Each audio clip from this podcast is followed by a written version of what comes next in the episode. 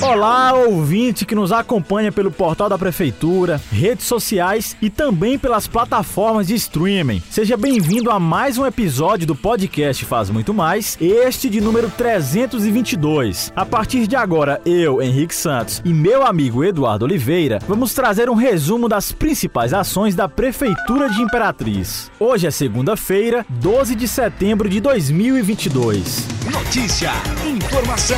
E vamos começar falando sobre trânsito. Anualmente, entre os dias 18 e 25 de setembro, é comemorada a Semana Nacional de Trânsito. Mas em Imperatriz, o Departamento de Educação para o Trânsito resolveu antecipar o cronograma de palestras em empresas, instituições e escolas. A coordenadora do projeto, Terezinha Miranda, disse que a medida teve que ser adotada para atender a grande demanda por solicitações de palestras, blitz educativas, dinâmicas e distribuição de panfletos à comunidade.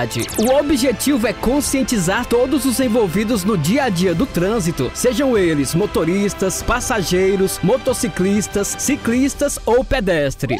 Nesta segunda-feira, por exemplo, a primeira palestra alusiva à Semana Nacional de Trânsito ocorreu na empresa Solar Distribuidora, localizada na marginal direita da BR-010, no bairro Jardim São Luís. E além de segurança para o trânsito, o coordenador-geral da Rede de Saúde Mental de Imperatriz, Alberto Clésio, falou da importância da prevenção ao suicídio neste mês, conhecido como Setembro Amarelo. E olha, pessoal, a Superintendência Municipal de Proteção e Defesa Civil, por determinação da Agência Nacional de Águas e Saneamento Básico, alerta para a elevação do nível do Rio Tocantins a qualquer momento. A orientação dos agentes da Defesa Civil foi direcionada principalmente aos empreendedores das praias, que ainda estão com barracas, cadeiras, mesas e outros objetos no local. Segundo o superintendente Josiano Galvão, a medida é uma precaução para que ninguém seja pego de surpresa com a elevação súbita do rio. Além das orientações aos empreendedores, a Defesa Civil alerta sobre os riscos de afogamentos. Nesse último domingo, por exemplo, o corpo de um homem vítima de afogamento foi encontrado pela equipe dos bombeiros no rio Tocantins. Vale ressaltar que tanto a Defesa Civil quanto outros órgãos responsáveis já estão em alerta para a elevação rápida do rio e para o período chuvoso,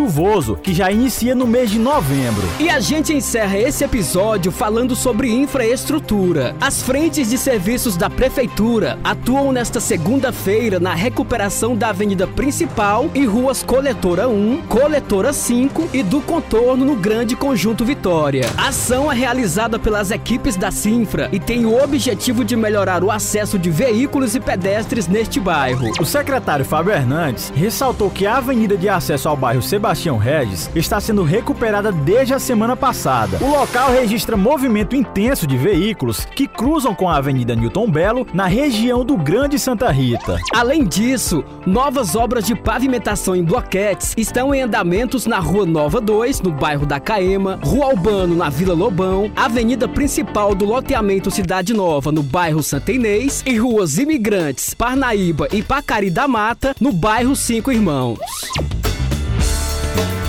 E aqui encerramos o podcast Faz Muito Mais da Prefeitura de Imperatriz. Agradecemos a sua atenção, lembrando que esse e outros episódios você pode acessar no portal imperatriz.ma.gov.br barra podcast, redes sociais e principais plataformas de streaming.